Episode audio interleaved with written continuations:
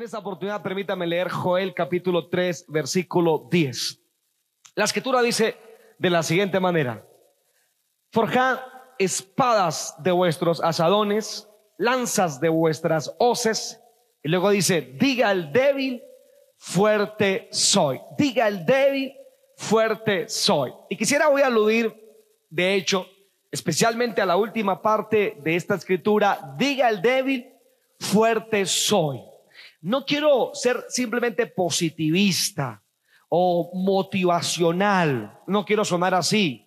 Más bien quiero simplemente extraer este concepto que la Biblia así expresa, no solamente aquí en el libro del profeta Joel, sino en libros como en Proverbios, en, el, en otros salmos también, en donde nos señala la importancia de nuestras palabras.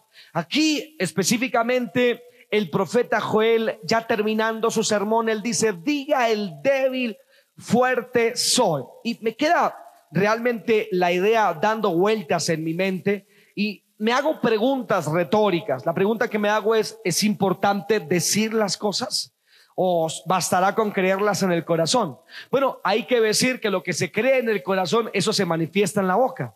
Así que realmente lo que digo con mis palabras no es otra cosa que un reflejo de lo que siente mi corazón. Las palabras son el vehículo transportador por el cual se envía lo que hay dentro de usted. Posiblemente el profeta por eso hace énfasis en decir, en anunciar, es decir, en revelar lo que hay dentro de nosotros. Pero lo que hay dentro de nosotros debería ser fortaleza, ya que el escritor, lo repito, dice, diga el débil, fuerte soy. Por un momento, imaginémonos, por favor, la escena en la que quizás usted se sienta débil y diga que está débil. Eso obviamente es contraproducente y es contrario a lo que la Biblia enseña, ya que la Biblia dice, diga el débil, fuerte soy. Al parecer es posible que cuando usted dice con sus palabras, diga el débil por, un, por una, en una, en una forma de ejemplificarlo, diga el débil, débil soy, es posible que eso va traer diferentes consecuencias para usted. Una de esas consecuencias, querido, es que el decir que somos débiles, el no proclamar la fortaleza de Dios en nosotros, hará que nos bloqueemos. Es como cuando usted, por ejemplo, dice que no puede hacer algo y se bloquea en esa área. Algunos de ustedes han dicho, yo ya tengo mis años, yo ya no estoy para estudiar, ya no aprendo. Algunos adagios populares como loro viejo no aprende a hablar, los hemos tomado por norma personal y no nos damos la oportunidad de crecer, sino que nos bloqueamos en un área. Es tan importante, eh, es por, por, eso tan importante lo que usted dice. Le dije, número uno, porque revela lo que hay dentro de usted. Número dos, porque decirlo refleja de alguna forma la obediencia suya a la palabra de Dios. Cabe decir que sin descontextualizar el versículo, debo ser claro en señalar que para el pueblo judío de aquel entonces, de, día, de días de Joel, realmente esto era muy importante. Les cuento a grosso modo eh, que el profeta Joel anuncia el día del Señor.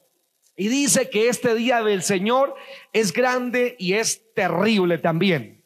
Cuando nos enseña esto, el libro de Joel luego nos explica cómo fue el día, de, día del Señor en días de Joel, valga la redundancia. El día del Señor aludía a un juicio que caería sobre el pueblo eh, judío en aquel entonces.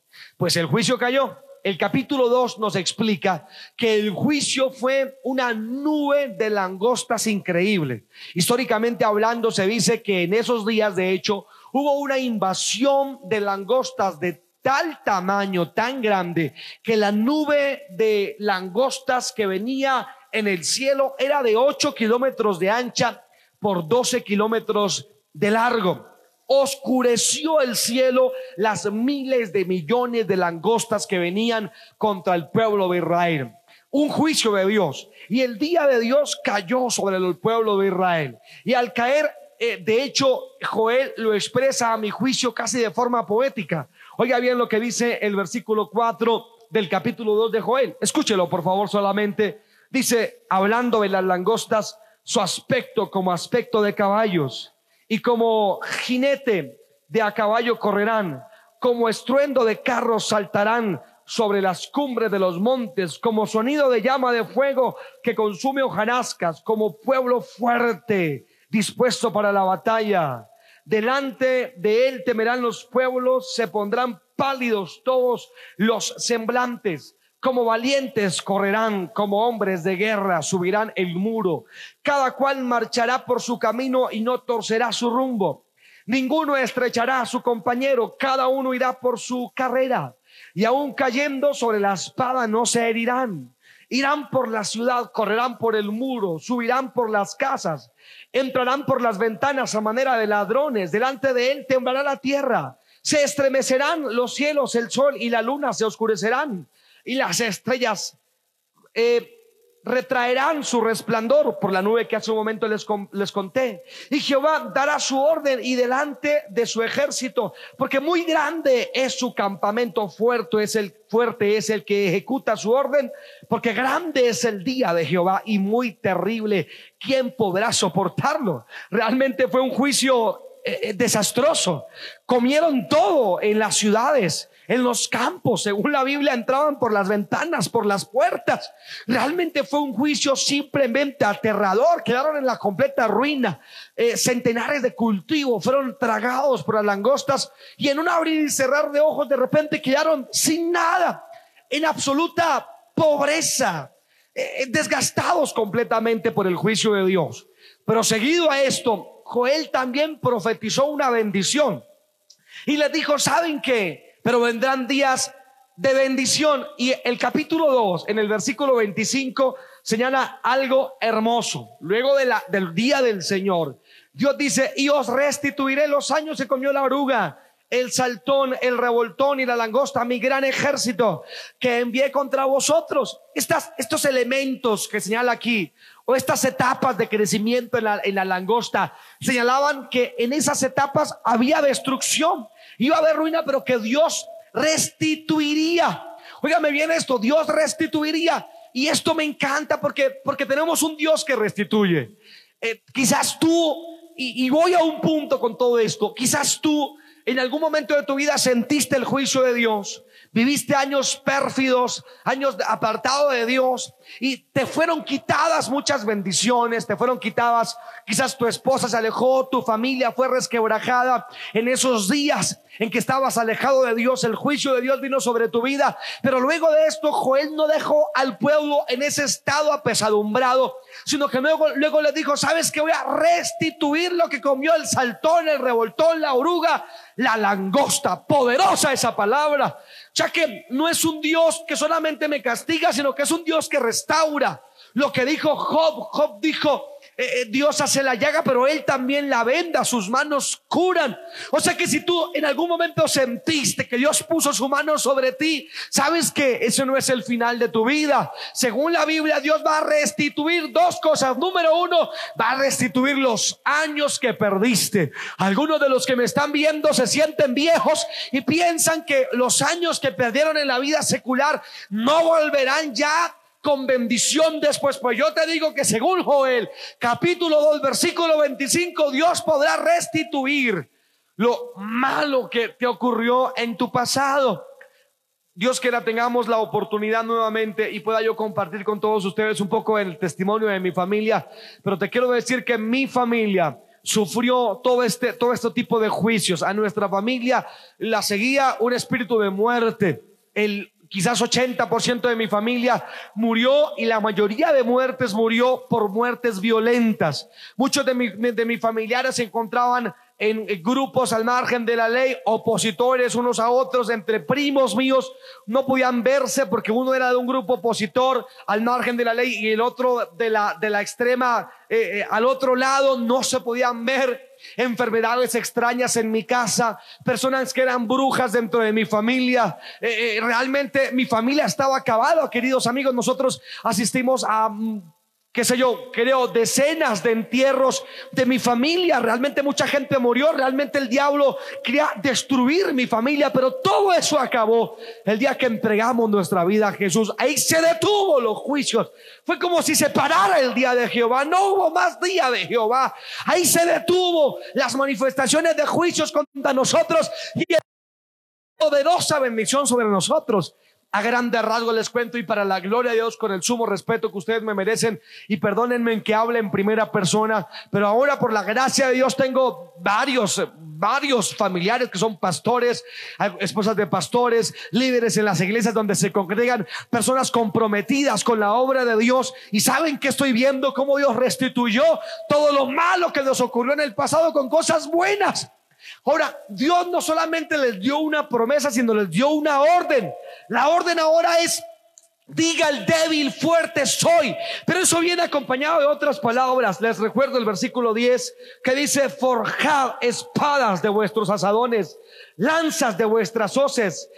Diga, el débil fuerte soy. Habla de un cambio completo, un cambio total. Antes yo era una persona que eh, estaba vulnerado y vulnerable a las obras de las tinieblas, pero ya no lo estoy. Ahora mis faltas se han convertido en virtudes que Dios puede usar. Antes mis pecados y mis errores ah, se veían horribles, pero ahora a la luz del Evangelio soy una nueva criatura y tú también lo eres. Dios restituye lo malo que ocurrió en cosas de bendición para tu vida, en cosas maravillosas, en cosas preciosas.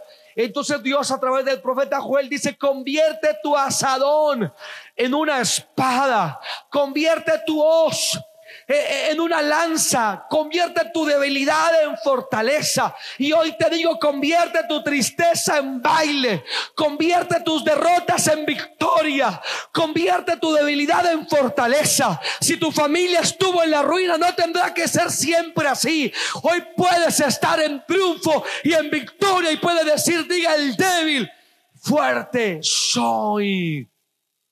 Si antes eh, pararte enfrente de más de dos personas te da temor, prepárate, porque Dios posiblemente te ponga enfrente de muchas personas. Si tus hijos eran los dolores de cabeza, prepárate, porque es posible que tus hijos sean ahora el gozo de tu corazón en Cristo. Si tu esposo ha sido motivo de dolor y de depresión, prepárate, convierte tu hoz, convierte tu asador en espadas espirituales. Y sabes que te digo, lo que de mi vida antes veía con vergüenza, Ahora lo testifico para la gloria de Dios. Ahora restaurado digo Dios, cómo ha sido bueno conmigo, cómo ha sido bueno. Y te quiero dar una noticia. Vienen cosas especiales, vienen cosas mejores para ti. Y qué bueno por las peticiones que nos estás escribiendo. Son muy importantes para nosotros. Pero la mejor petición de mí hacia ti es ven a Cristo Jesús, ven a Cristo. Si no eh, has venido a Cristo, tú conservas tus pecados y el día del Señor está sobre tu vida, pero si entregas tu vida a Jesús, entonces vendrán tiempos de bendición. Así que a ti, amigo, que no conoces al Señor, te digo esto, entrega tu vida a Jesús en, en esta oportunidad. Entrega tu vida al Señor. Es lo mejor que puedes hacer en esta oportunidad para que Dios restituya aquellos años de derrota y de tristeza que tuviste. Si quieres hacerlo, por favor, repite conmigo las siguientes palabras y así. Mi Padre que estás en el cielo, vengo a ti sabiendo que me perdonas y que puedes restituir los años malos y cambiar mi lamento en baile. Te entrego mi vida, mi corazón y mi eternidad. En el nombre del Señor Jesús. Amén y amén.